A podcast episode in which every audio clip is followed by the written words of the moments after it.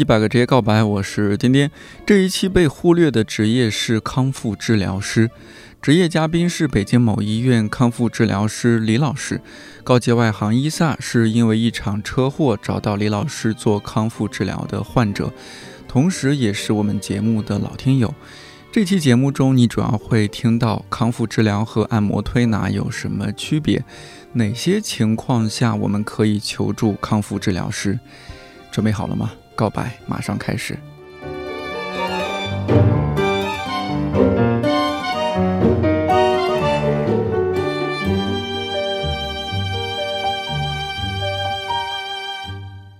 我们来说一下，就是你怎么会认识李老师，然后成成为他忠实的病人和粉丝的？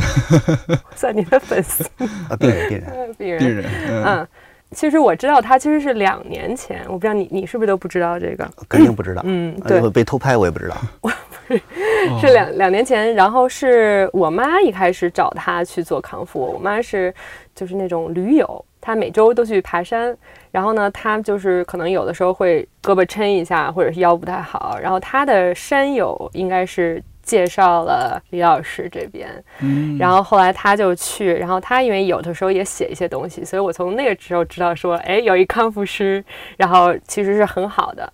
然后当时我回来，我因为腿当时受伤，然后是在苏州的时候，然后那时候那边的医生就是也是让我就是静躺，然后静治吧，然后到一定程度，然后那边医生也说可以保守治疗，但是后来我把我的片子放所有的北京的医生都说可能我的腿是需要就是做手术。啊什么的，然后当时就回北北京，因为我们家在北京。然后去看完就是骨科医生以后，骨科医生当然就说你也许还可以自己恢复，但是你可以开始就是先去做康复试一下，先做两周，然后再去看看是不是要手术还是怎么样。然后当时也推荐了一个私人的机构，就是医院直接推荐的。然后当时我就想说，我有两周的时间去证明我自己不用手术，然后我就就一边在私人的那个机构去做康复，然后一边就是我妈就推荐说要找李老师这边来看。然后当时就相当于我是手术前就去找他了，然后后来就是从术前做了两周几次，然后后来我就说可能还是要手术，然后就先去手术，然后术后的时候就说那赶紧。手术完了以后，能尽早去就尽早去，然后就手术以后就有继续再找他这样。就手术后很快去找康复治疗师，不是不是很快。其实当时是这样的，就是我手术以后，就是嗯，其实医院的呃是也是有康复师，他就他就教你一些基础的那些动作。然后我的主刀当时是说，你到比如说三周以后，就是其实需要去做一些肌肉恢复的时候，然后你再去找。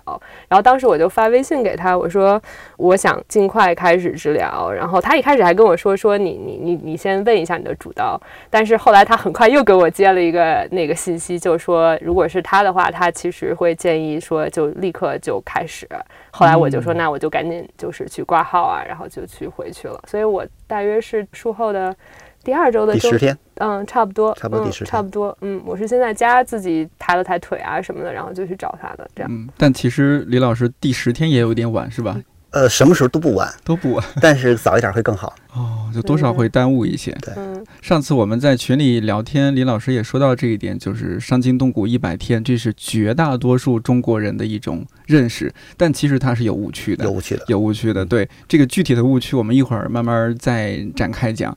但是伊萨，我还觉得就是挺神奇的，你你妈妈怎么会就因为她是常爬山，然后大家。在这个运动过程中，容易就损伤到身体啊什么，他们就会找到康复治疗师去康复吗？这个也挺神奇的。应该一开始我们知道康复科是几年前，我当时在上海，然后我的健身教练，当时我们聊天的时候就说有有一些东西可以去康复。后来正好他去上海看我的时候，去了那个健身的工作室，就提到了一下，然后他就加了我的健身教练的微信，然后我健身教练就推了一篇文章，就是之前。今天早上给你们推那篇文章，然后他就看到了，然后他就才知道有康复科这个事情。所以他有什么事情呢？就是比如说之前腰疼啊什么的，他先去北京找了好几个医院的康复科去试。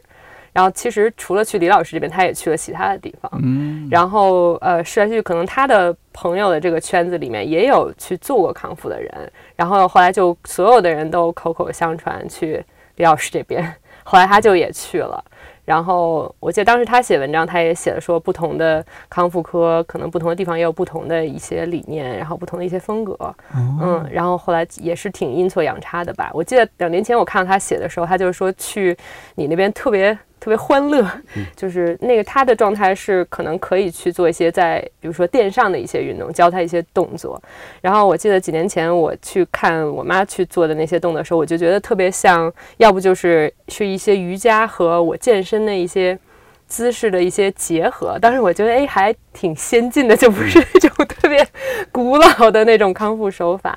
然后他就嗯，就是一直觉得效果挺好的，而且他当时跟我说，因为他那个时候是要去爬法国去爬那个有一个走一个什么什么 trail，反正他那个时候他是背包，然后他好像是有一个动作是没有办法就是背上还是怎么样的。然后当时他去李老师那边，他应该是把他这个特别具体的需求跟他说了，然后他当时就是去帮他针对这个具体的需求去恢复，然后当时也是一边恢复的时候，一边就是让他再背上包再试试，再背上包再试试，就是所以它是一个非常克制化的一个康复的东西，我就觉得哎还还挺有意思的。然后我一直是比较相信专业的，就是所有的专业的指导的，嗯，对，就。不想那个，就是那些野野路子。你要在网上自己查的话，其实你也可以查到很多的方式，包括说后来我自己也查，我经常会问他，就是这个行不行，那个行不行？还发现说，可能我自己的情况并不是适合所有的工作，所以我觉得，如果说病人能在相对比较早期的时候，能够去找到专业的人去给一定的指导，他就会少走很多的弯路。我看你发在群里照片，嗯，就乍一看特别像医院开了个健身房。对，就那些专业的设备啊什么的。当然，其实我想了想，我最早有接触过康复治疗这个概念，是高中的时候会迷恋篮球运动员嘛，后来就废了。对，那个时候就是你会听说一些国际知名的运动员，运动防护师。对对对，他们就身体出问题，然后就是什么去，马上就飞到国外，飞到美国或者那什么地方，就去做运动康复治疗，大致是这样的，就模模糊糊有这么个概念，但是也没有太注意。呃，没有觉得它是一个医学方面特别专业的学科，好像就是一个辅助治疗的一样。但你这这次一说，我又发现哦，原来它其实是一个蛮主要的、非常重要的一个学科。我们今天也有专业的人士啊，李老师，百忙之中啊，您周末休息，好羡慕。不好意思，打扰您休息，咱们一起不休息，一起加班。刚刚伊萨已经呃说了很多，呃，像伊萨这样的病人，是不是您已经接触过很多？看到他这样情况，不会觉得说啊很严重啊如何的？他这种可能是我们最喜欢的，也是最简单的。哦，就比较初级的，其实没有那么严重。对，呃，比如说我们接触过两三个月的。甚至于半年的，那这种状态下再康复起来会更困难。两三个月和半年是指手术以后或者是受伤以后，呃，然后他两三个月才来，那就已经有点晚了哈。呃，永远都不晚。有哦啊，永远都不晚。哦，这是一个非常重要的理念，就是康复治疗永远都不晚，永远都不晚。但是它的恢复的程度可能会有一些差异。呃，如果你早期介入康复的话，我们会进入一种理想的状态。呃，如果你晚期的话，那可能就是我们会走更多的弯路。嗯，比如说最简单的，一个早期的人来找我的话，他的呃手术以后，他一定会产生瘢痕。如果我把这一滴水放到这张纸上的话，你觉得它会向哪个方向去运动，往哪个方向去扩散？周围吧，四面八方的。这么说吧，它是一个不规则的扩散方式。对对对，不规则。嗯。但是如果我把这滴水放在这上面，我去。现在李老师在啊，从水杯里面如果我这样子反复的运动，嗯，我如果这样子反复运动，那你说它的方向有方向感吗？它会不会沿着我运动的方向来去生长？对对，或者沿着我运动方向去扩散？没错。那这个其实就是我们纤维修复的形式。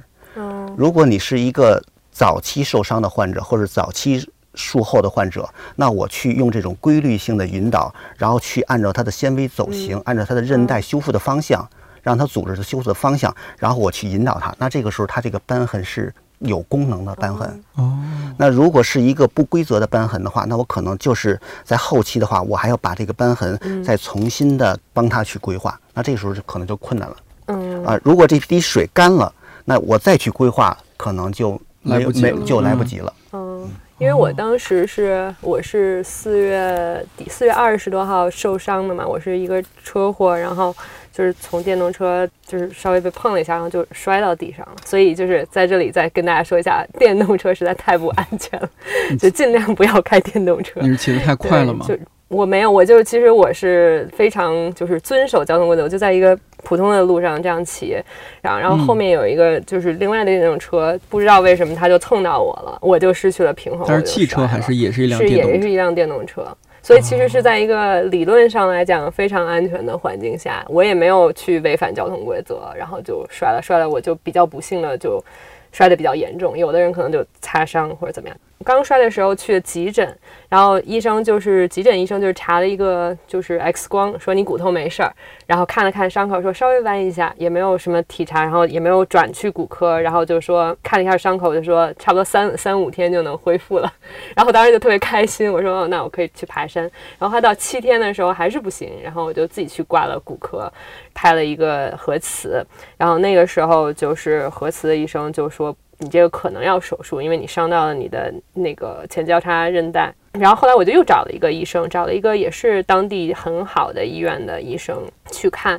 然后他说你这个有可能可以保守治疗，不用手术。那你就是先这样，不要让它受力，保持一个比如说三十度的角，然后就先先去等月底再来，然后就再等一个月。然后说到时候看一下，等第二个月再拍个核磁应该就可以了。然后我就是属于那种特别。遵医嘱的那种那种病人，然后我就说，那那我就不能不能动啊。所以当我再回北京看骨科医生的时候，已经差不多离我受伤差不多一个月的时间，就是相当于我去李老师那边就是差不多一个月的时间。然后这边的医生当时就跟我说，你这个已经晚了，就是就是因为我当时没有开始康复，其实应该是在最开始就开始，你你把你的伤口稍微不要动到它，但其他的部。部分你不能落下。当时我的腿就是伸不直，可能差不多二十度角，然后弯就是到六十度这样的，然后就完全已经僵住了。就他说的那种。瘢痕就是可能是瘢痕就出现了，他不知道里面是是怎么长的，所以一开始的时候就会非常费劲。就包括说我还是比较幸运，因为我是做了术前的康复，就是术前的康复已经做到就是腿能伸直，然后已经能到一百二三十度这样，我的医生才给我去做手术的。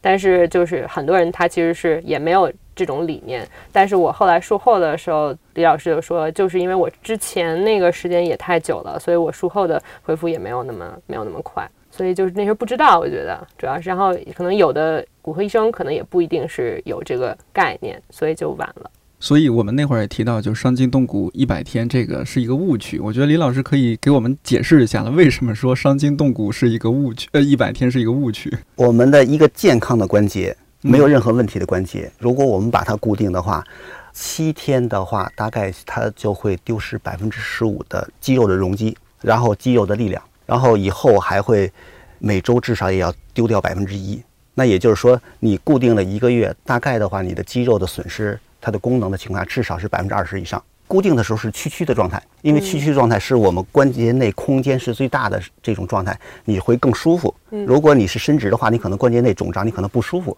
但是你在屈曲的这种状态下的话，这种姿势固定的话，那你的关节囊的后内侧它就会有紧张。那你关节后方的这种软组织的紧张就可以就会限制你的伸直的这种状态。嗯，那如果是如果是他的话，其实我可以建议他手术以前的康复时间再长一点点，再长一点点呢，就是说能够尽量的把他的腿的伸直的功能改善的更多一些，那可能他术后也会恢复的更快一些。嗯，就是这康复还包括术前康复、术后康复。对我之前概念可能只是说手术之后、术后，但术前是其实也是非常重要的。对。比如说术前的话，比如说你手术以后，然后你有了伤口了，你的肌肉它是失去它的运动的记忆了。这时候我再教你一些这个肌肉本身应该有的运动的话，它是很难去学习的。那我这个时候我只能用健侧来帮你完成。但是健侧是就是没有受伤那一腿那那一条腿哦啊，我只能用这个方式，然后去告诉你健侧应该怎么做，换侧应该怎么做。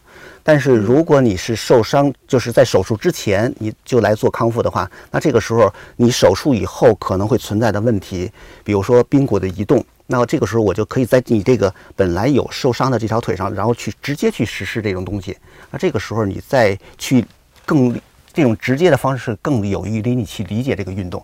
那这个时候你在术前有了这方面的知识之后，你术后再去，尽管有受伤了，呃，再尽管是有新的这种伤口，但是你去完成我教你这个运动的话，应该也会更简单。让自己的身体去多学习，多一些感知唤起他的一些记忆。对对对，就是有还有一种说法，就比如说那种 NBA 的运动员，他受伤，他他还有就是他急性期手术也是一种，是吗？六小时之内，对一般人没这资源，就是可能都没有办法就这样做了。我听刚刚李老师这么说，嗯，我不知道您关注不关注社会新闻啊？请说。比如说现在大家一个热词叫“躺平”，都想躺平。从康复治疗的角度，躺平是非常危险的，看起来，因为他的那个叫什么肌肉机能啊，还是什么就会 丧失。呃，现代人嘛，然后他这种三种运动的问题过少，嗯，你说的是躺平。过多，不停地追求更高、更快、更强。哦，还有就是错误的运动，本身你不适合这种运动，那你可能越走这条路就越远。那如果是不适合你的这条运动的道路的话，你选择了不管是时间，还是说它强度，还是说或者以它一些其他维度的这种指标的话，那你走得越远，那你这个时候可能就离健康就越远。那这个时候，我觉得躺平是对的。嗯啊，这个时候躺平是对的，但是如果你是有了问题了，你也知道有问题了，你想去用躺平的方式不去解决它，但是这种状态下你是永远无法去得到一个答案的。所以我觉得躺平有的时候是对的，但是我们不应该把那个问题放在那儿不管了。对，所以就是其实说着躺平，他其实该扑腾还在悄悄扑腾呢。就很多人他都是像你刚才也说，你可能有病，你也可能不想去面对，或者是害怕呀。对对对，因为我觉得这可能像年轻人，我我的情况是我非常想赶紧回去，回到一个有质量的生活。啊，但是很多我觉得像像我们父母这一辈的，他们可能如果有问题的话，他就。不想去看，或者是觉得，或者觉得是说，觉得休息休息能缓过来，对对对，能休息过来，人体的自愈能力啊，对对对，就更容易出现你说那种不该躺平，然后就就还是就拖着的这种情况。对，所以今天我觉得我们今天聊的内容是特别符合就我们这一季一百个职业告白的那个主题，就是被忽略的职业。包括呃前几天我和朋友说，我说哎，我刚刚确定了一个选题，这个是康复治疗师。他说哦，理疗师呗。我因为我在这专专业知识我了解不多，我觉得哪里不对，但是也没法反驳他。我觉得刚刚咱们也聊了挺多，可能大家也有点好奇了。李李老师是不是可以解释一下这个康复治疗师在做什么？什么是康复治疗？我知道您是偏骨科的，对吧？对。你也可以从您的更专业的这个角度来说一下，比如说骨科这一块是什么，先大略的讲讲，然后再从您专业角度说一下您在做什么。呃，康复治疗的这个范围是非常非常广的。那比如说最简单的，我们身边有中风的病人，那这种属于神经科的康复，或者是帕金森这一类的神经科的康复。那比如说像伊萨这种腿骨折的，呃，或者韧带受伤的。或者是这种不术后的，不管什么原因术后的，那这种我们说骨科的保守治疗和骨科的术后康复。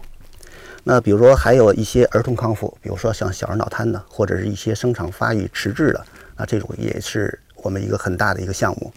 那比如说还有心肺功能康复的，比如说慢阻肺，比如说心脏功能差的这种也是啊，心肺功能的康复。还有呢，比如说我们现在说产后康复，呃，女性的话生产之后。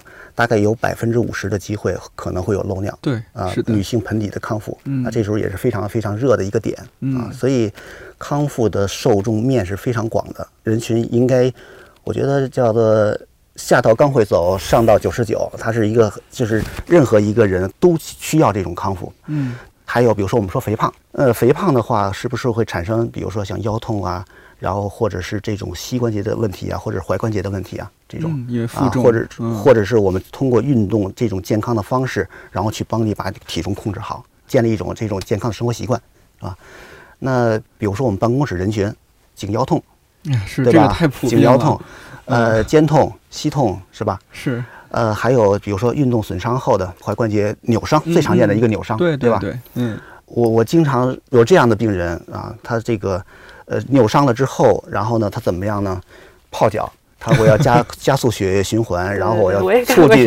促进他的这种血液循环，然后促进恢复。泡脚、烤腿，呃，结果你越做可能越肿。这些都得寻求专业人士。对对对，但是你说为什么大家的意识就没有这种康复的意识呢？或者说就没有这个概念？甚至说专业的医院的领域，就是一些医生，就是如果不是这个方面的医生的话，他也没有这么强烈的康复的一些概念。呃，康复科在医院是边缘科室，边缘科室，呃，是不受重视那一部分。呃，似乎觉得是有和没有都无所谓的。我在网上看到一些您的同行的吐槽啊，嗯说别人都觉得我们是搞按摩的、嗯，扛大腿的，对，啊，说因为现在不是医院有那种护工，可嗯能是临终关怀这一块儿的，嗯就是有护工，可能护工也会，我不知道是真事儿假事儿啊，说这个和这个病人说，哎，你看他们这个康复治疗师，他给你按，我也能给你按，你给我加嗯加一百块钱每天，我我给你按。但其实你们做的事儿还是蛮专业呃，的，蛮呃，你们看武侠小说吗？中学时期看过是吧？同样的一个招式，嗯师傅使出来之后可以一招制敌，徒弟使出来的话没有任何作用。对所以就是很多人觉得康复是一个很低的门槛，如果你是进门槛是很低，但是如果你想做的优秀是很难。哦，您做了多久了？呃，我做了差不多二十年吧，二十年啊，差不多二十年。嗯，这是必须得学一个相关的专业嘛，比如在大学什么就学这相关方面的。呃嗯，这一点是很遗憾的，我不是哦科班出身，哦、啊哦，这个还可以不科班出身啊。呃，是时代的原因造成的。哦，比如说最简单的，我们国内有康复专业，可能也要到二零零七零八的这种状态，就没有这个专业。所以我们的老一辈的康复治疗师，尽管把自己叫做康复治疗师，但是他们几乎都是叫做自学成才。那个时候，比如说我自己那个时候，比如说在二十年前吧，我觉得最苦恼的地方叫做不知道看什么书，因为没有你的专业的书。但是二十年以后的话，我觉得还是有突飞猛进的这种变化的。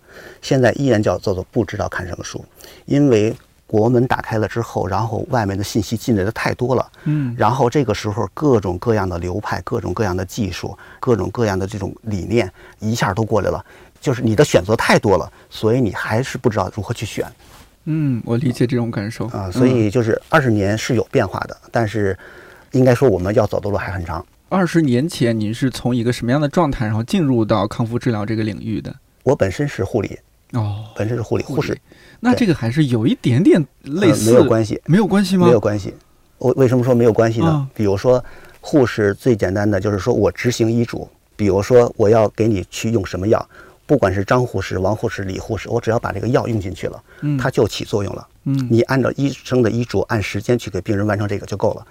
这个治疗的最大的差别，可能就是那个那个护士扎针的那种水平。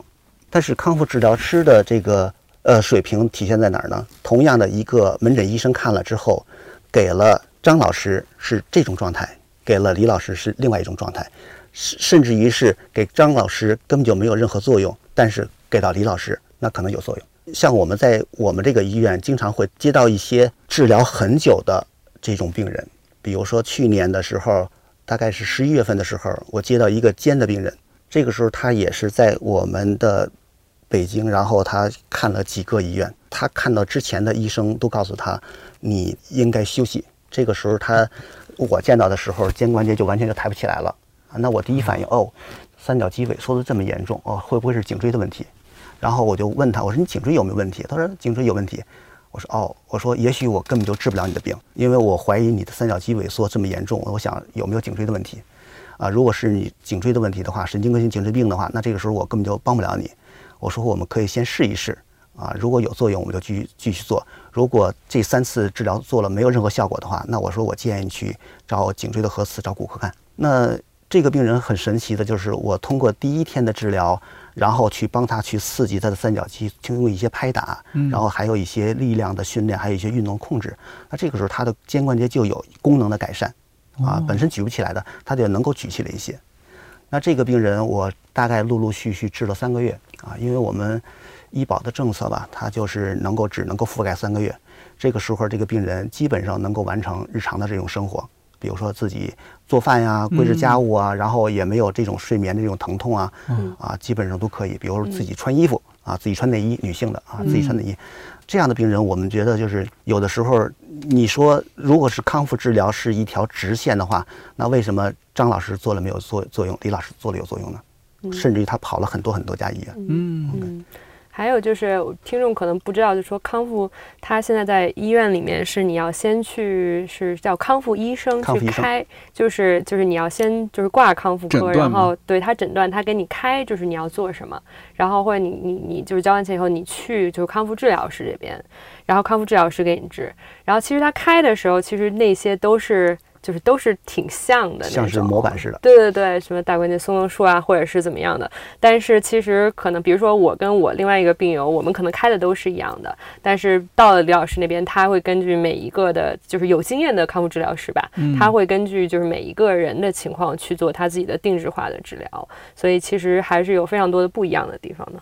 反正就是像李老师，就是你这二十年也自己摸索，一边 学习摸索。嗯，他特别爱学习，他就是像他，我们现在有实习生嘛。其实实习生，因为他来这边，他看到诊断，他会问很多问题，然后他就特别喜欢人家问问题。一个一问问题，他如果不能回答的话，他就会回去再去看到底到底是怎么回事儿，然后再去这样的。所以我觉得是要你要不断的。更新你的知识吧。嗯嗯，刚刚是好像也没有说您是怎么会对这个开始有兴趣呢？呃，是因为赚钱多吗？呃，不会是，不是赚钱多，觉得就是因为我们的康复科是需要人嘛。然后我自己男性本身觉得护理绝对不适合自己，然后就转科了。哦。但是如今是不是这个男护理还挺吃香的？呃，很吃香，很吃香。哎呀，转行转早了。嗯，对。然后就是因为就有这样的需求，你也觉得可以去尝试看看。对，就开始了自我学习之路。对对对。当时已经二十出头了吧？二十出头，没错。嗯，甚至更大一点，更大一点。但其实现在来看还是很年轻。从那个时候来说，学习到现在二十年不晚，一点都不晚。晚，也还是晚了，是吗？啊，因为。走过不太多太多的弯路了，对啊，比如说像伊萨这条腿的话，如果在二十年前交给我的话，我保证他在晚上会做梦梦到我，就再也不想见到你了。对对对，我可能就不会今天再坐在这里跟你。呃，但是现在的话，他呃，因为我自己的病人很多，就是时间长了就是朋友了。嗯，比如说介绍他妈妈来找我看病的那个那个阿姨，嗯。呃，今年七十九岁了，嗯，对。然后他的膝关节我给他治过，髋关节我给他治过，然后肩关节我给他治过，然后几乎身上我我我我全都治过了，啊。然后他那个阿姨他会不同的介绍，哎，我的那个叫驴友是吧？对对对。或者叫山友，然后呢啊，你你来找李老师怎么怎么样？你来找李老师怎么怎么样？对啊。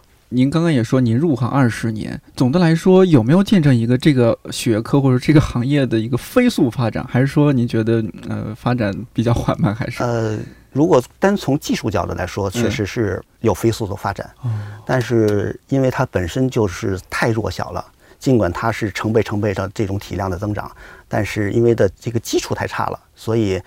刚才你说的理疗师，嗯啊，这很多人还是认为我们是理疗师。那有什么不一样？包括我们自己的内部，呃，医院得说理疗科。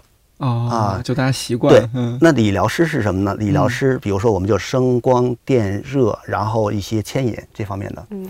那如果我们说治疗师的话，那你可能要需要掌握那些声光电热这这些基本的物理因子治疗之后，嗯你还要通过运动，比如说按摩。还有这些一些姿势的这种矫正的方式，然后去帮助病人恢复健康。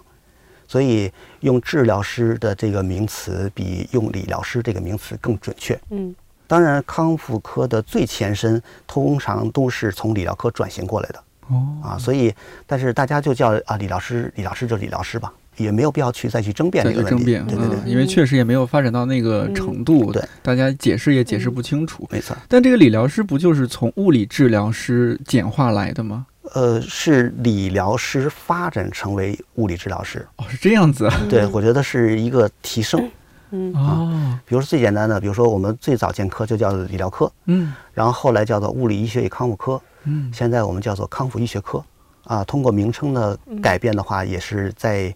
不断的去提升自己的。那那个医院就是像我看康复科，它里面有一个理疗室，就是我照光啊什么的，那个就是传统的理疗那种。那种是传统的治疗，只是我们康复治疗的一小部分，嗯，一小部分。您刚刚说康复治疗这些年技术方面是飞速发展，康复治疗的技术体现在哪些哪些方面？比如说像武侠小说里的各大门派都进来了，那你以前你可能只知道一个嵩山，那后来可能你还知道华生还是衡山等等等等，其实各种各样的不同的这种技术。就是不同的，也可能是从不同的国家，对，从不同的国家，从欧美，最重要就是从欧美、澳大利亚这方面来的这些技术，新西兰来的这些技术，是不是就是有一些理念也会有变化？就比如说那个上次那个腰疼的那个那个病友，他就说。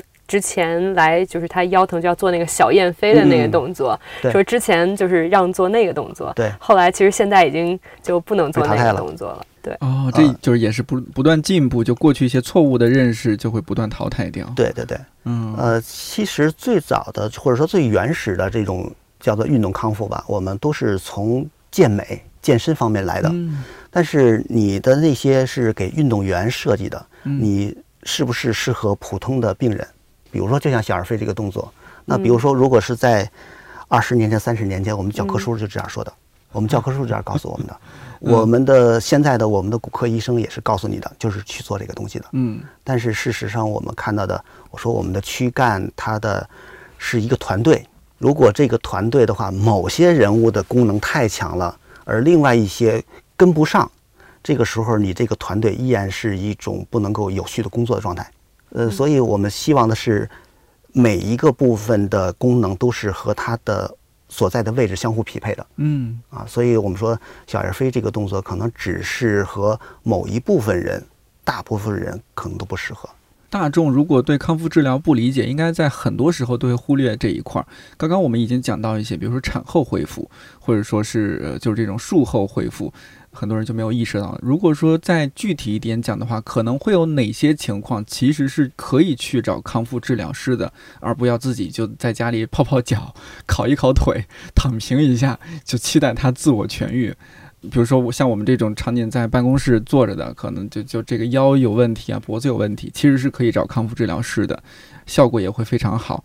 呃，但是如果不是我周围有朋友、有同事，他们去做这样的事情，我真的不会想到去做这样事情。我顶多就找个按摩店，我去按摩一下。你的按摩的话，应该叫做被动治疗。哦，啊，被动治疗。那我们康复可能讲的更多的是主动治疗。嗯，主动治疗是增强你肌肉相互配合的整体发挥这种能力。然后去排除你在坐姿的或者是你的一些身体使用方面的这些问题，从而帮助你去获得一种健康的状态。那你说，你去按摩店会不会就是按摩一下肌肉放松下来，然后就会好一些呢？那肯定会的，否则的话也没有这个市场 啊，肯定是的。呃，但是我想的话，我们每个人应该是自己能够去管理自己的健康，而不是去依赖别人。挺理想的这个啊，对，这个想法很理想，但真太难了做起来。呃，那这个时候，其实我觉得，如果我们身边有朋友的话，有这种慢性的骨科的一种疼痛，那我觉得去先看骨科，然后排除这些恶性疾病，比如说肿瘤啊，是吧？或者是你有明显的韧带损伤，你该去做手术啊；或者你有骨折，你该去做手术啊。那这种的话，如果不是这一类的病人的话，那就是说骨科说你不需要做手术，那好了，那你来康复科应该是没有问题的。嗯，哦，我有朋友就是腰椎间盘什么之类，腰有问题，然后。找那种按摩店，或者找老中医，就是那种就不知道谁传下来的那种，然后就。就是因为那种可能按的也不是特别对，然后就给按坏了，正骨推拿结果对对对，然后就就突然就就不行了，然后就去骨科，就可能一般的病人会可能一个是找外面的这种推拿是比较知道的，或者就是找骨科去照片子呀，然后去看，他可能就不知道有一个叫康复科，他就完全不知道有这个东东西的存在，就是相当于中间有一个断层。就是他不想，比如说他今天不想做手术，然后他又想保守着，但是他可能就在家躺平了，然后或者是他找外面的按摩给按一按。所以我觉得可能从认知上面来讲，大家就是还确实是不是特别知道有这样的一个一个存在的。是，像您那会儿说有一个病人在您那儿做了三个月的康复治疗，对，能问一下吗？就比如说这个做三个月的康复治疗，它的费用会很高很高吗？呃。并不会很高，比做一个手术要要便宜太多了。嗯，能说一个大略的，比如说它是十几万吗？还是几万？比如说吧，像你这条腿做手术三万起。对对，我是六万。六万是吧？OK。嗯，那你在康复科在我这边做治疗的话，加上理疗，加上这些运动治疗，然后加上按摩这方面的总体的治疗，嗯，你觉得十次是多少钱呢？十次没多少钱啊，就三四千块钱，三四千块钱嗯十次三四千块钱，对啊而且还医保呢，就是就是其实它是可以医保的嘛，如果有医保是包含在医保里面的。嗯，呃，嗯医保是全包还是报百分之多少？也是有比例的，有比例，有比例。的。嗯，嗯，就平均下来，你这是一次三四百、三百，一次就两三百吧我觉得就而且我还包括照光的那个光再刨去，其实其实没有多少钱。那去按摩店按摩一下，不也得两百多？对对对对对，而且而且去去那个康复科，就是像李，嗯就是李老师他会他会教你，你回去自己怎么练。就是他不是一个，就是一次，比如你去那个按摩师傅给你按完以后 怎么样，他还会告诉你说什么是一个正确的，就是自己练习的一个一个节奏啊、什么之类的。那咱们就是，我觉得抛除去嗯这种按摩店，你是偏一种娱乐性的消费的朋友，对吧？如果说我我就是也不是说多么严重哈，也不是说做了手术了，我就是脖子呀、腰啊不太舒服，那我通过去找，先是找康复医师做一个诊断，然后再去找，对，李老排除师恶性病变。对对对，排除恶，性好好好可怕，对，排除了这个，然后再去找李老师去做一下按摩，呃，不止哎，按摩，不不是按摩，不好不好意思，康复治疗，对康复治疗，哦，按摩两两三百啊，按摩只是其中的康复治疗的一小部分，一小部分，一小。部分。然后这个时长是多少一次？比如说像伊萨，他在我那儿基本是从八点到十一点半，对我也比较但奢是，但是不是每个病人都需要这样子对，啊？不是每个病人需要这样子。那比如说像我的话，我治疗一个病人，可能手法吧，就是我们说的按摩吧，嗯可能十分钟到十五分钟。然后呢哦，更多的我希望病人去获得自己主动的能力。那这个时候去带病人做一些训练。如果病人有主动积极性的话，他如果能够回家去按照我说的这个方式去完成的话，那他可能不需要老来我这里。哦，自己也可以在家用用一些这种恢复的道具，呃，不不不一定是道具，比如嗯说就是一种自己身体使用的方式，嗯，对自己身体更多的认知。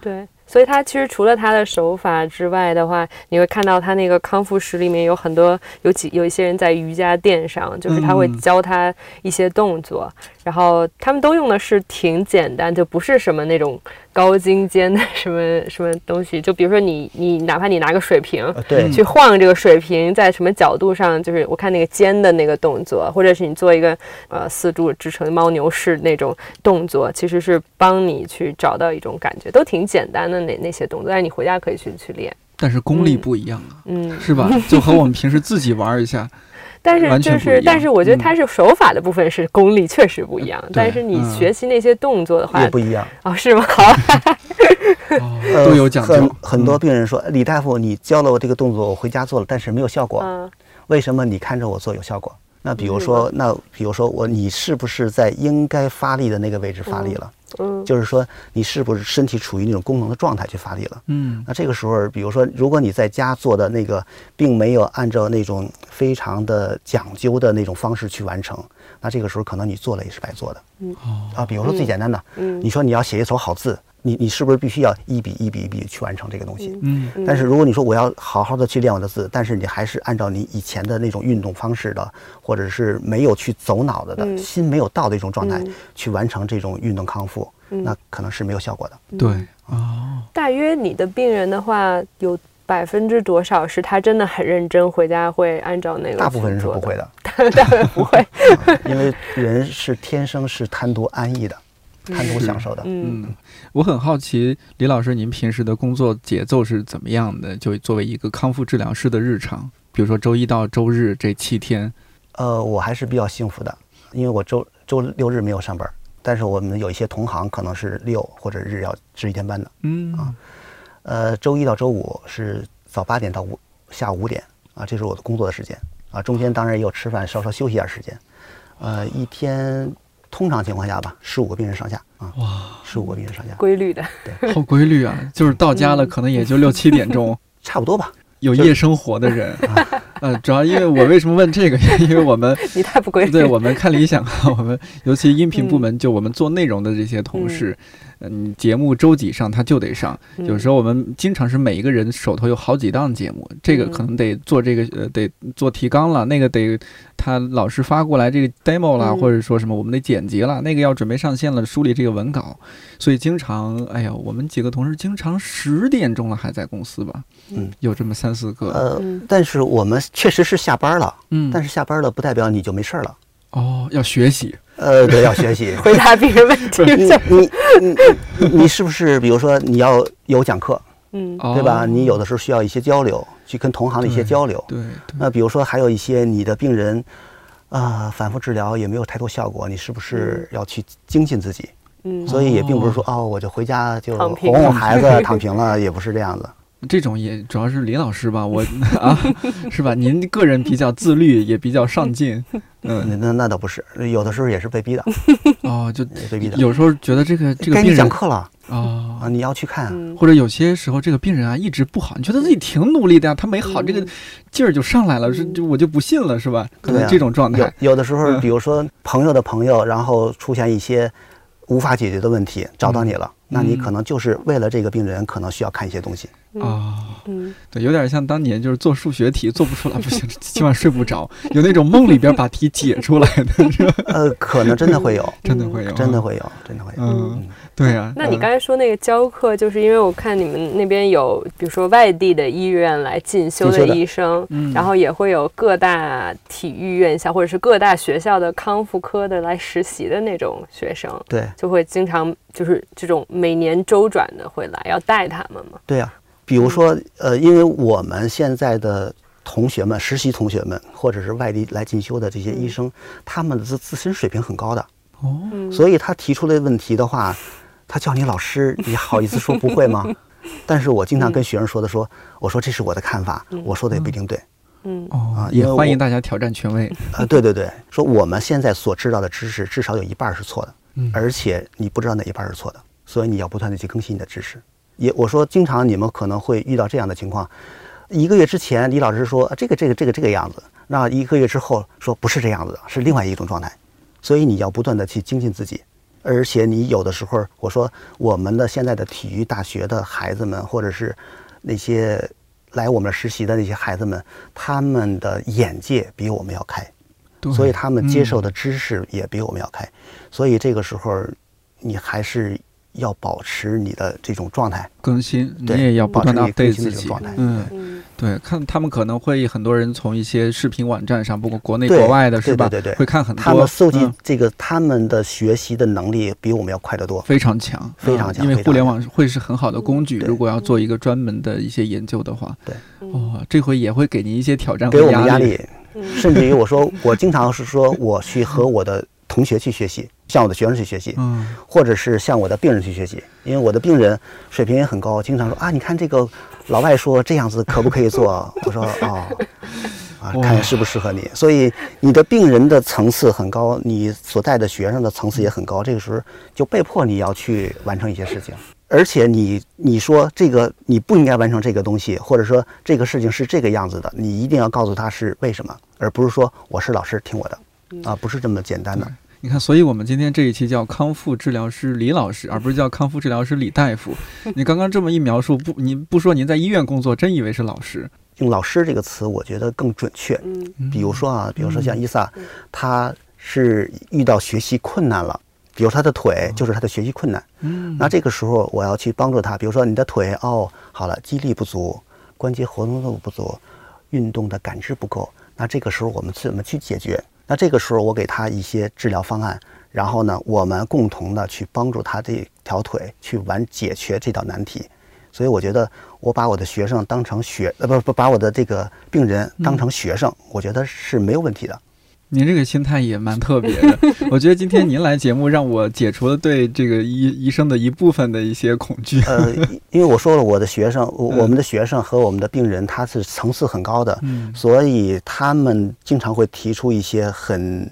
就是很挑战你的，对，很挑战你的，不是为了故意挑衅，而是说不是不是挑衅，他们的认识到了那个程度，嗯，对，所以你的这个权威并不是你穿上这个白大衣的就赋予的权威，而是应该是他们从认内心去认可你的这些专业知识所产生的这种自然产生的这种权威。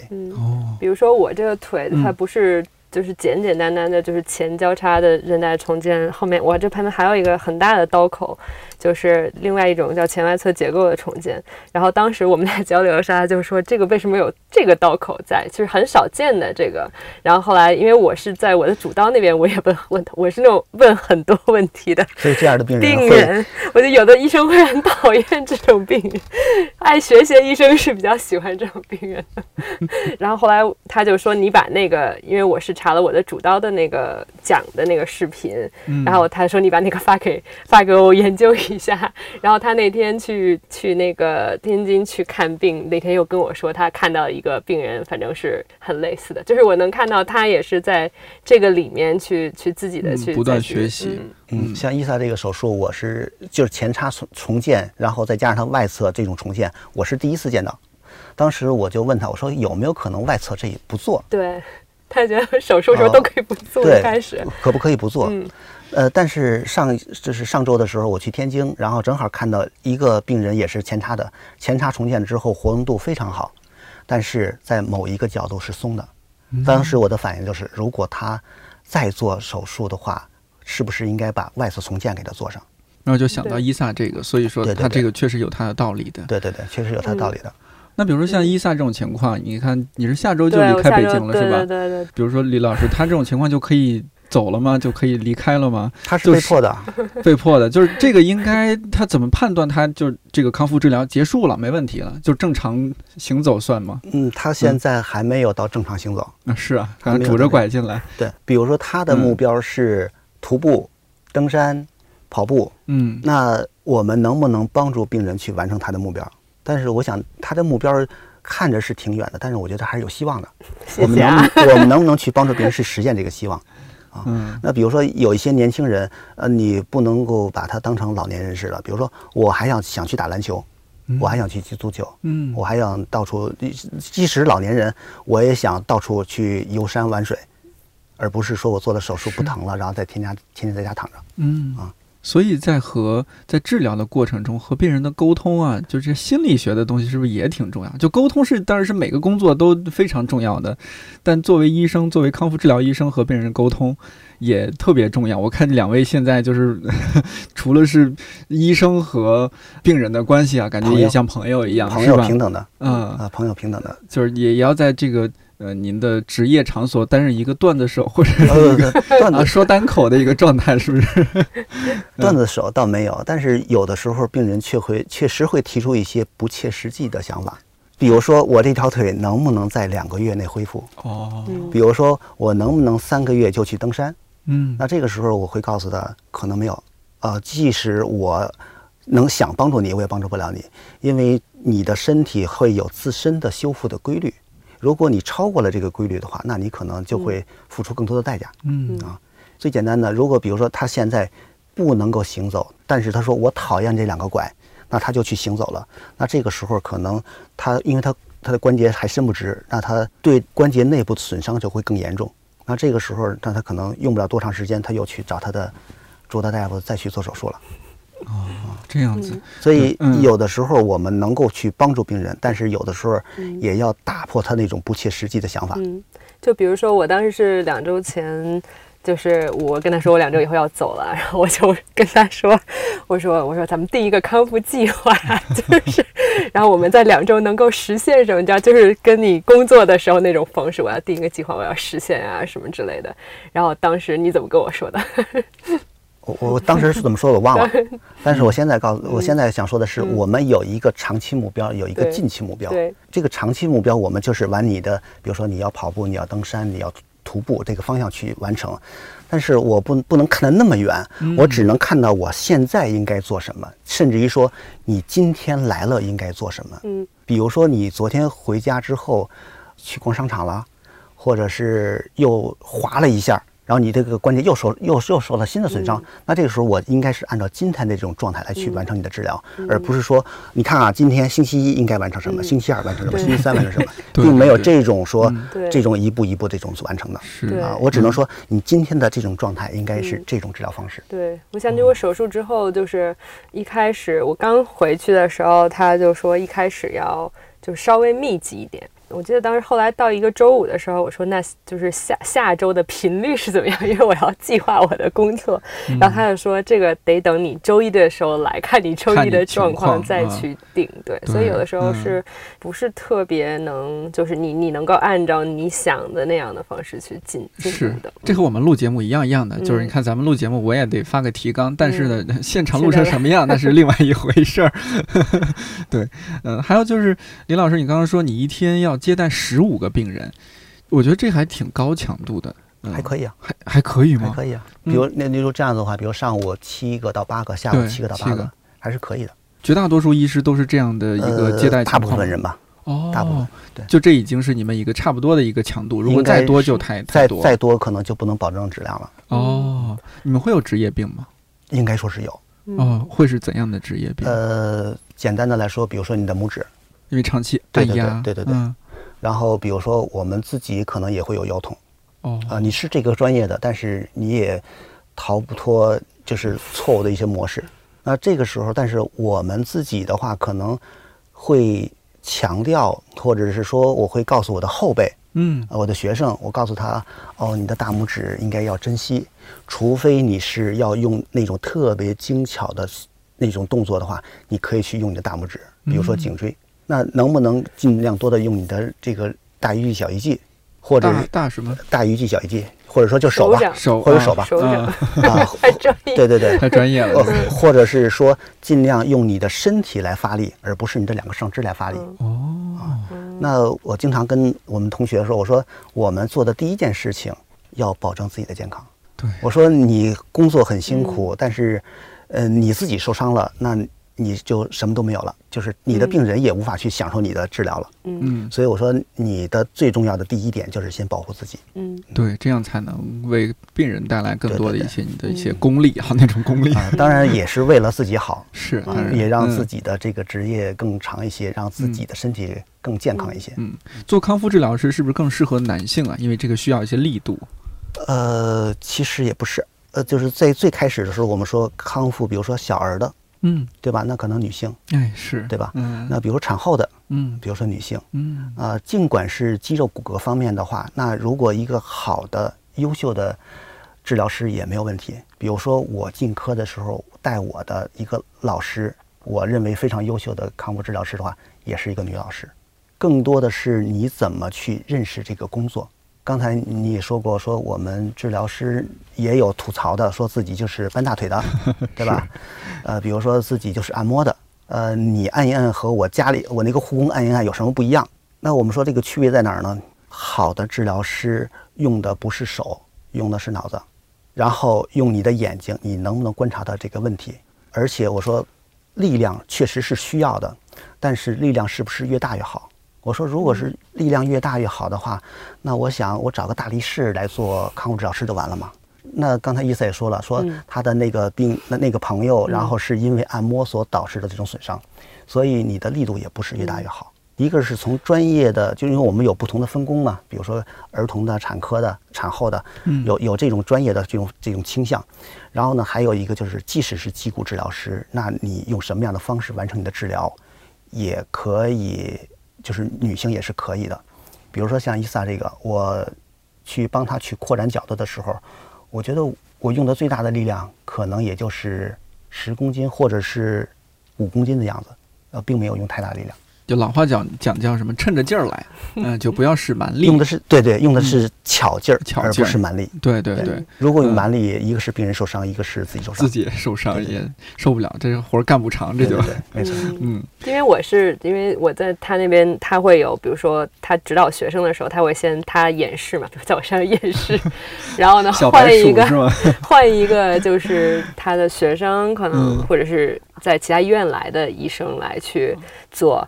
然后你就会感觉，其实是就是不一样的，就是你感一感受，对对，这这叫质量考了就 就下不行家一伸手，对对有没有，就是有没有，对。对对。然后就是就说到那个力气的问题，就是说其实其实李老师做的时候，就是有很多的松动术，其实是你感觉它是很轻的那种，但是反而是那种，比如说不是非常就是不是非常有经验的医生来讲，他反而是用力在做的，嗯，但他可能最后的效果反而不如就是不如那个。但是如果病人他没有经历过就是比较好的方式，他可能会觉得说你这怎么这么微妙，就是有没有用呢？对对，这个也是就是可能大家也会有一些误解吧，是需要一些力度啊或者是什么的。我们的身体是有自己的智慧的，嗯，你首先来说能够去区分对方的手放在你身上之后，它是一种恶意的还是一种善意的？如果是恶意的。比如说，你让病人产生了这种疼痛，嗯，呃，或者是心理抵抗的一种疼痛，那这个时候他是希望你尽快结束这次治疗的。那假如你产产生的是这种善意的，甚至于舒服的疼痛，那这个时候病人就希望你再多给他按两下。是，所以这这个时候我觉得是一种很微妙的东西，只或者说只能够意会不能够言传的东西。所以就像他看到的，他体会到的，哦。呃，同样是一个动作，同样是摆在那个角度，但是不同的人把手放上去，是感觉是不一样的。我我希望我的病人能够感受到我手的善意。嗯，有，哎呀，这个话说的真有点文艺了。呃，哎，这给我一个启发。所以说，是不是如果说去这个按摩店哈，我们不是说做对比哈，但就是说我给我一些启发。如果去按摩店，也不要像说，哎，把你们劲儿最大那个 是吧，大哥给我叫过来，不一定，很很容易出问题，是吧？很容易出问题。关键是看谁会用巧劲儿啊，这一点上大家是一样的哈。嗯。哦，学到了，学到了。嗯那我之前还看过一个让我挺震撼的事儿啊，说是康复治疗师这个入行门槛啊，美国在二三十年前都是博士生，就门槛都是博士生，让我深深的感受到了我们的差距啊。就是，所以，所所以我们的康复治疗和国外的康复治疗实际上是有差距的，也也是二三十年的差距，可能是吧。比如说最简单的啊，最简单的就是比如说像伊萨这种治疗的疼痛，嗯，我曾经在就是有一个一个沙龙式的，然后跟我们国内的挺有名的一个老师去讨论这个疼痛，他们就认为病人没有疼痛是不可能解决问题的，但是因为我我们在这种大型的医院嘛，有很多这种国外的专家来给我们讲课，那他给我们去放那个录像，然后这个时候我们看那个录像很老很老了。但是我们看到的病人都是那种叫做无痛康复的，或者我们叫做微痛康复。嗯啊，比如说最简单的，我们看这条这个塑料袋。嗯啊，我不知道会不会影响大家啊。嗯，比如说，比如说啊，同样是一个瘢痕，同样是一个瘢痕，比如说像伊萨这种。嗯。那如果我用一个爆的、很爆裂的力量，嗯，我是不是就把哎撕烂了，就把它扯断了？对。但是如果我用这种非常非常的柔和的力量的话，我可以把它去延长它的瘢痕，但是不让它组织产生损伤。这个时候它就不会产生新的损伤修复、损伤修复、损伤修复、瘢痕再次修复的这种机制。那这个时候可能就会，呃，先不说疼痛，就是说它的僵硬可能就会缓解。嗯，但是如果用暴力的话，那我就是嚓一下就把它撕断了。那这个时候组织。出血，然后炎症物质渗出，然后斑纤维母细胞的一种生长，然后斑痕的修复，然后这个又重新走一个新的循环。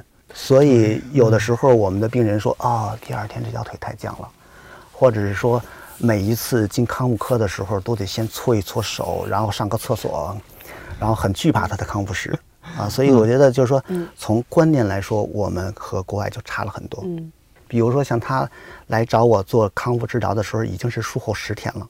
但是我们所看到的国外的康复治疗是，我们先不说术前，我们就说术后。嗯，术后，比如说麻醉醒了之后，然后就可能已经开始帮病人去完成了。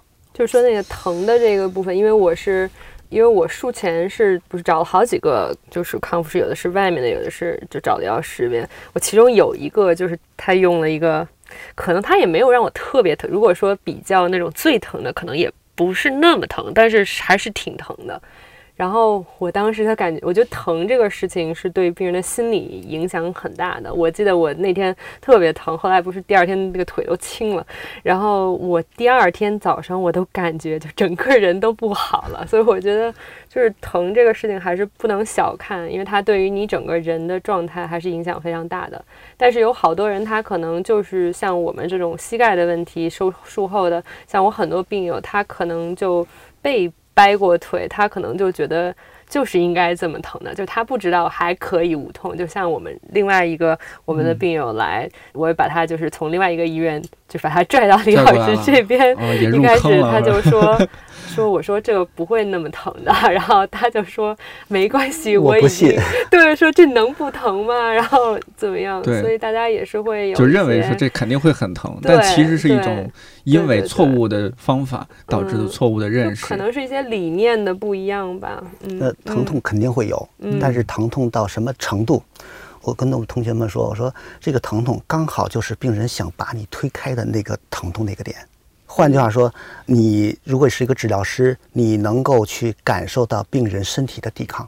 比如说，你去帮他在前半部，你觉得很轻松的就下去了，但是到后面的时候，你再去往下扳的时候，或者你再去帮他去扩展脚的时候，你发现他人是处于一种僵硬的状态，他的腿是属于一种僵硬的状态，那些本身不应该发力的肌肉也发力了，那这个时候就是病人在抵抗你了。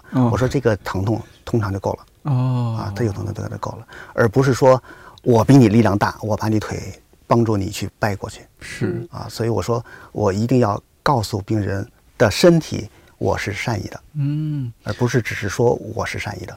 对，就是医生和患者在身体的这种治疗和接触过程中，和可能也在互相进行磨合，对，去适应，看这个病人能承受多大劲儿。嗯，可能有些人他就是承受的劲儿比较大，有些人就是比较脆弱，不太行。对，而且就是我们的病人的疼痛。我们老百姓都会认为没有疼痛就没有进步，呃，这个 这误区太多了。没有疼痛就没有进步。那这个时候我会问病人：“你疼不疼？”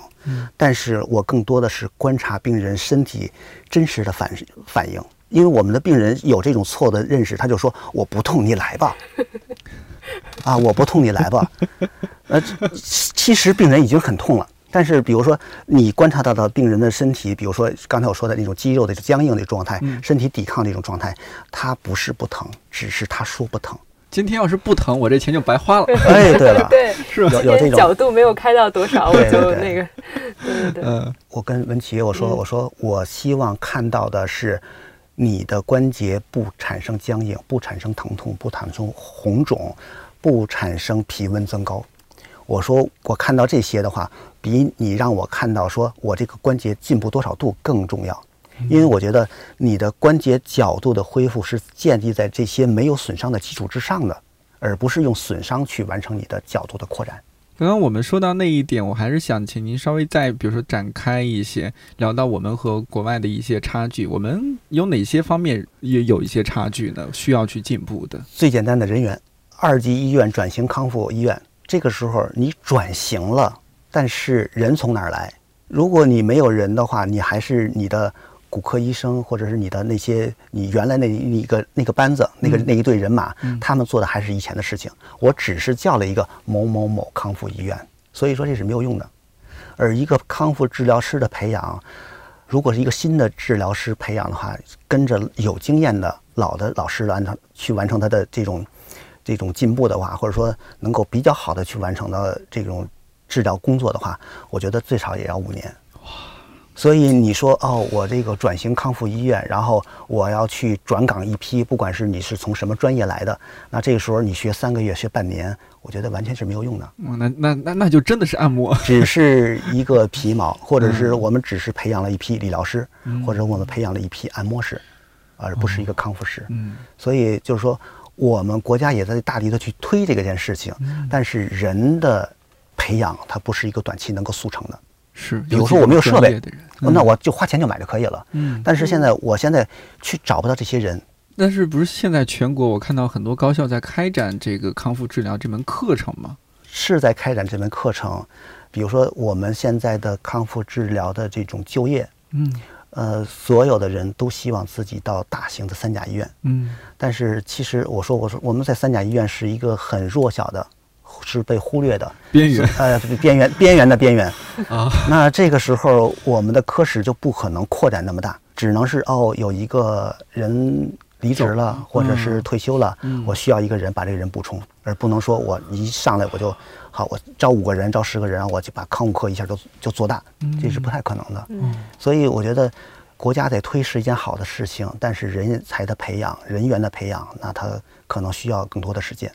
那会不会意思就是说，很多康复治疗专业的学生面临一个就业难的问题，没那么多好的地方可去？就业难，如果你想去大医院，肯定是难。但是，如果你比如说你能够放下自己的这种身段，比如说到二级医院，甚至于是社区的话，肯定是有工作的，肯定是有的。但是，呃，我们说这个平台给你的资源、给你的学习的创造的这种条件是不一样的。对，所以就是说，大家的交流也不一样。对你在一个平台，你这个平台就决定了你的起点啊。如果你是在低一级的这些呃社区啊，或者是更低一些的这不能更低了，嗯，就是更就是低一些的这种起点的话，比如说我们刚才说这种转型的，那这个时候它本身就没有人去带你。那你靠你自己摸索，那你需要多长时间呢？是是是，还得有个很好的老师在前面带着。所以大型医院它康复科不可能吸收很多人，但是基层的低一些的医院，但是又没有合适的人才，然后这些治疗师进去之后也是被当成按摩师按大腿的，也是一个边缘中的边缘，也是一个边缘中的边缘。所以我们就是内部。其实，一比如说你在知乎上就说啊，呃，不管是男生女女也好，女生也好，都会说啊，这个专业太辛苦了，也不挣钱啊，确实。所以我说，我说康复专业是什么呢？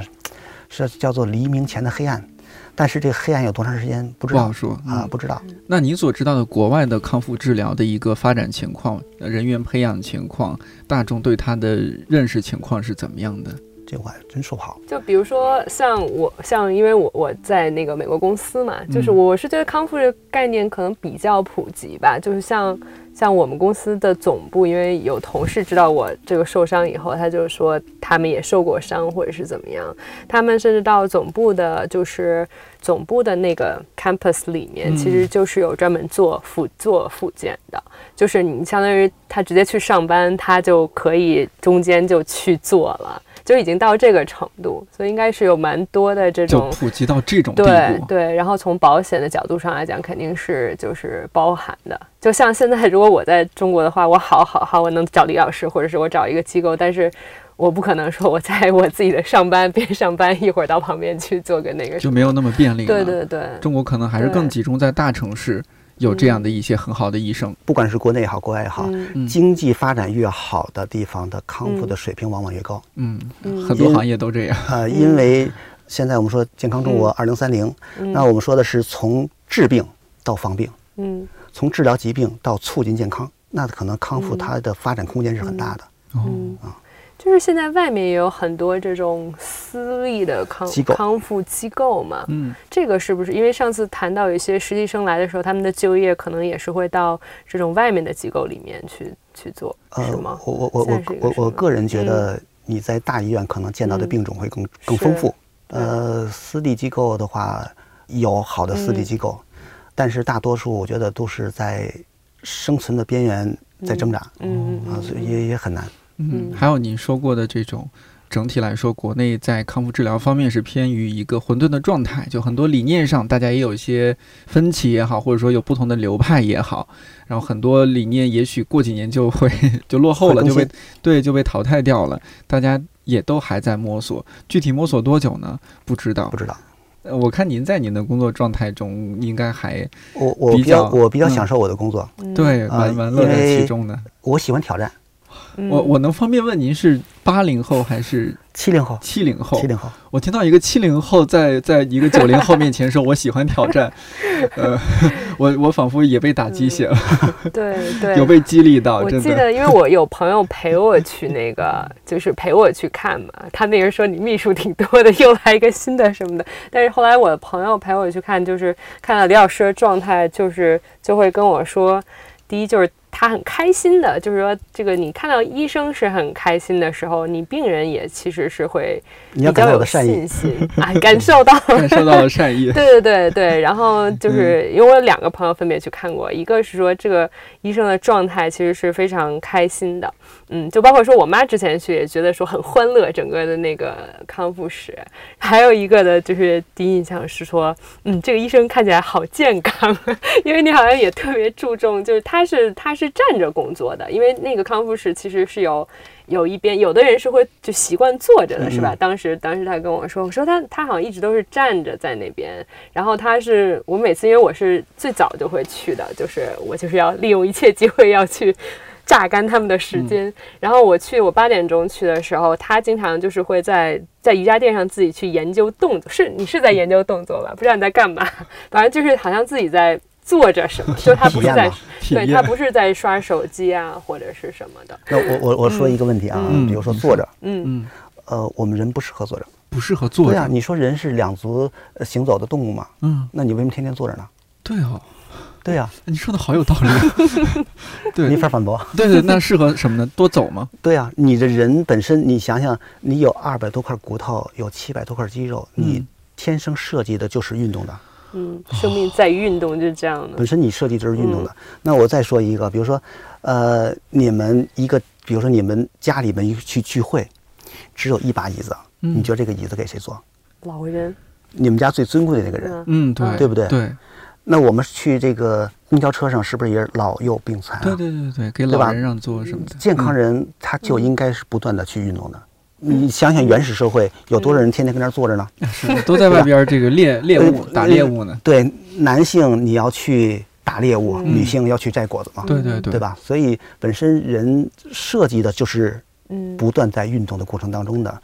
那你我们现在叫做社会高度文明之后，然后我们坐的时间更长了，嗯本身是坐不适合人，嗯我觉得不适合人，我只是我自己的观点啊。嗯，就是我，因为我腿受伤嘛，就是我就发现所谓躺平就是制动，因为医学叫制动，就是你不动了一段时间以后，可能一周左右，我当时就发现我的小腿就开始非常的酸，因为我之前认识到肌肉的酸都是在。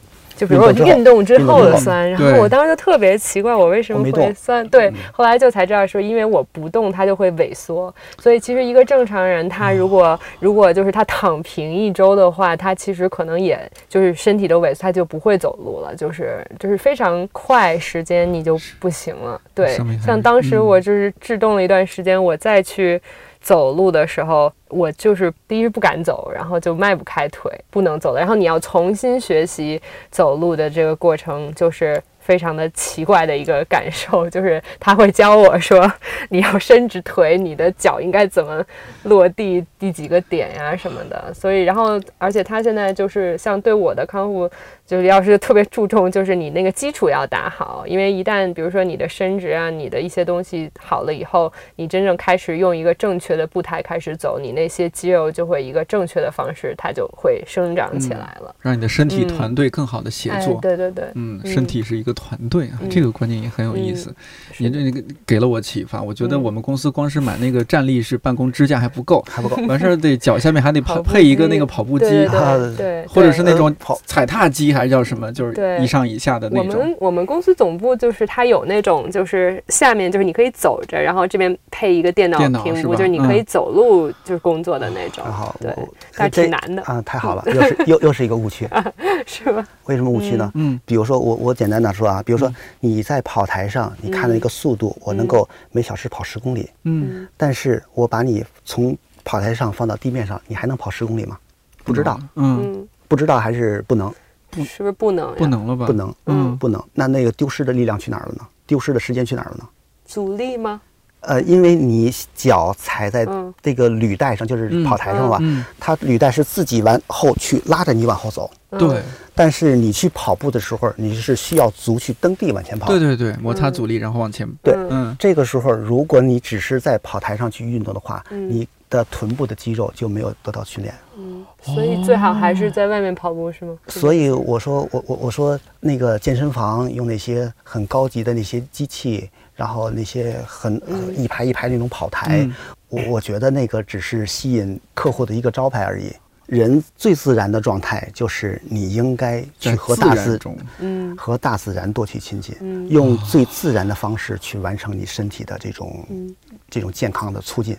没错，我哎呀，平时工作那么紧张，我最向往的就是赶紧回老家，我们那个农村里边爬爬山，到处对对对，上上树。我好久没爬树了，我这个，你你们你们试过这样子吗？比如说我去走水泥地，嗯呃不呃水泥地，嗯就是说我或者马柏油马路，嗯嗯然后我再去乡间的小土路嗯。去走，你会有什么不一样的感受吗？水泥地和柏油路给我的感觉，它那个阻力好像更更大，你走得更硬更快、更硬。更硬。嗯，但是比如说，呃，这个水泥地旁边有一些小的土路，你会感受到大地对你的温柔。嗯嗯，哦，哎。又文艺了。哎呀，你是学文科的，不是不是不是，在康复科感受到李医生、呃李李老师的温柔，然后在乡间 走在乡间的土路上感受到土地对我的温柔。嗯。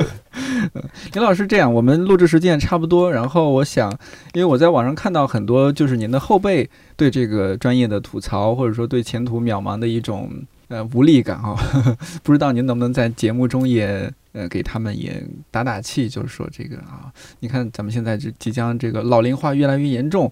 呃，三胎也开始开放，这个是不是还是确实是它是个蓝海啊？呃，先说这个市场，嗯呃，比如说我们现在叫做全民健身，嗯呃，只要你去健身，我想肯定会有运动损伤。哦那保守估计，这一年当中 百分之二十会有运动损伤。你想想，中国有多少人？是是吧的是的那比如说，我们不管是二胎也好，三胎也好，呃，产后康复是不是一个大的，嗯对吧？嗯我们办公室人群的颈肩痛是不是一个大的？啊对包括我们的肥胖的人群又那么的多，嗯所以如果你能够转变你的观念，那我想应该是可以有好的发展的。我想，不管是男的治疗师还是女的治疗师，你只要是转变你的思维模式，不要把自己当苦力，然后看到光明，我觉得光明就会向你走来。如果你只看到黑暗，那永远是黑的。越是在困难的时候，越要看到我们的成绩，大家都是对有高质量生活的向往嘛，我觉得。满足人民对美好生活的向往。嗯嗯，还有一句送给大家吧，呃，把不可能的变成可能的，把困难的变成简单的，把简单的变成愉悦的。只有愉悦的，你才愿意去完成。